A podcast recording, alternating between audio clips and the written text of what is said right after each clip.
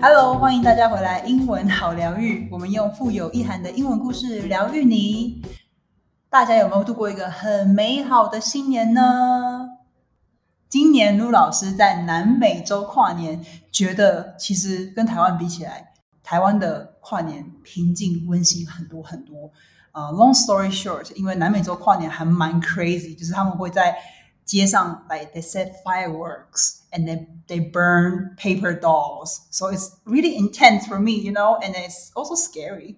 休息了一周，二零二二年我们准备用更多的好故事陪伴你和疗愈你。那这一周的故事蛮催泪的，我自己是很喜欢啦，也是心灵鸡汤《Chicken Soup》这本书里面的故事哦。So today we have a special guest today, Ross. Wow! Yay, thanks. 大家还记得他吗？Ross 第一次出现在我们的第九集，就是那一集有关于呃让人喷笑的加拿大小孩那一集。那那集的收听率其实蛮高的，所以大家是不是还蛮喜欢听这个道地的美式腔调啊？希望是真的。People like your American accent, not my Chinese accent. 如果今年我们想要尝试邀请不同国家的来宾来上节目，如果你可以顺便练练听不同国家的口音，你会不会有兴趣？请你到 Apple Podcast 或 Instagram 留言告诉我们哦。一样的，今天我们会先用慢速版本说故事给你听。那慢速版本的用意是让你能够清楚的听到每一个字的发音。那接着会是正常语速的故事，你可以听到更多的连音应用。OK，let's get started. The gift of joy. Chuck was 13 when he came home from the hospital, not because he was getting better, but because he wanted to be with the people he knew and loved when he died. I was a nurse and I came by the house to visit with him and his family several times a week. On most of my visits, Chuck was unconscious from the heavy doses of morphine he was given for pain control. But the last time I saw him alive, he was awake and remarkably lucid. I got something for you, Chuck said to me. He reached under his pillow and withdrew a piece of paper. I wanted you to give this to my mom and dad after I die. Will you? What is it? I asked.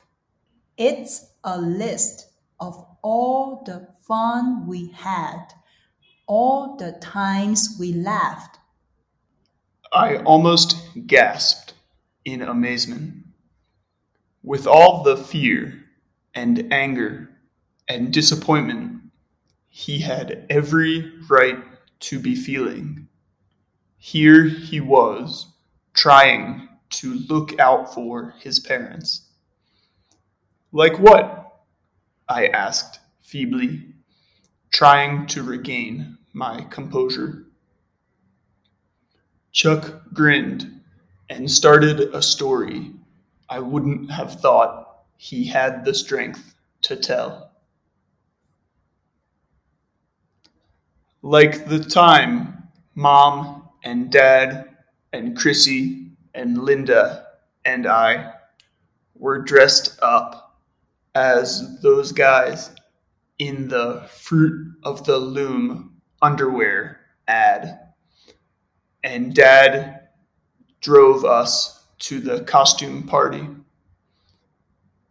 Dad was a bunch of grapes and I was an apple, and the others were different things like bananas and stuff.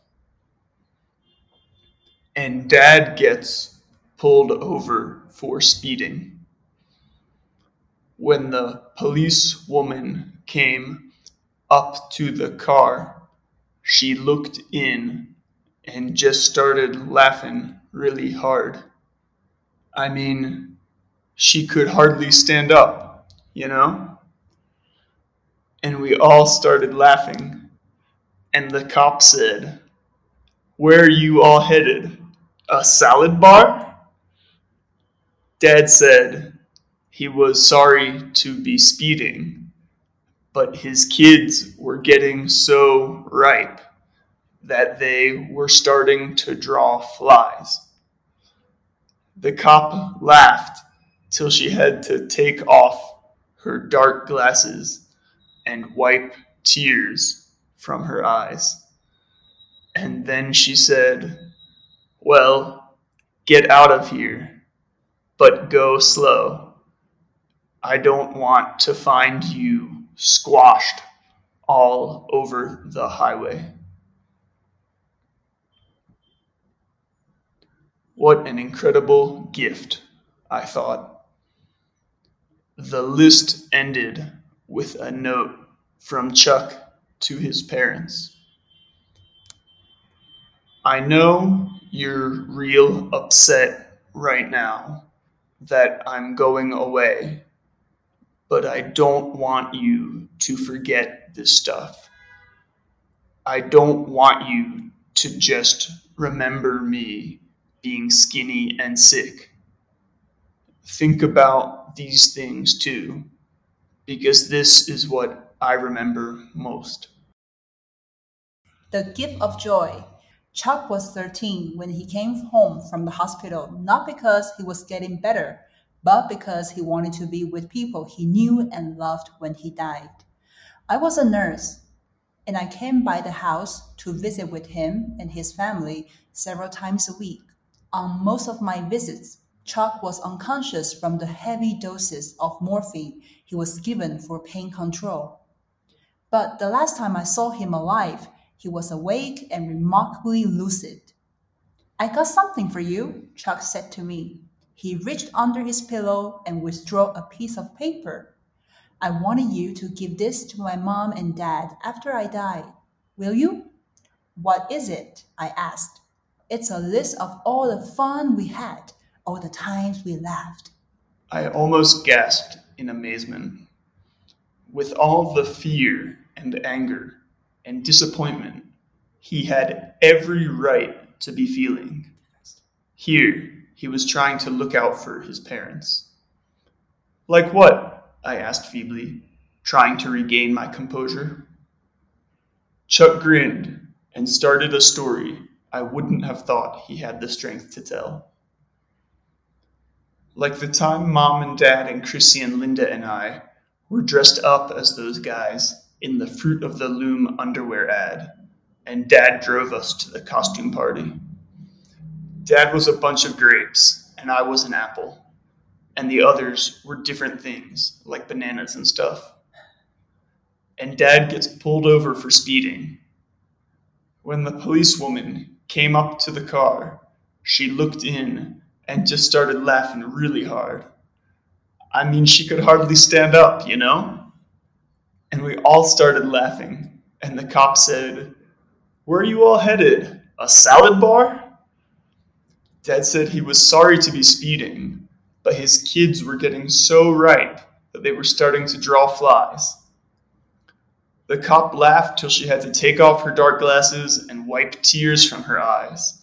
Then she said, Well, get out of here, but go slow. I don't want to find you squashed all over the highway. What an incredible gift, I thought. The list ended with a note from Chuck to his parents. I know you're real upset right now that I'm going away, but I don't want you to forget this stuff. I don't want you to just remember me being skinny and sick. Think about these things too, because this is what I remember most. Oh, it's a really touching story. I It almost is. cried. Mm.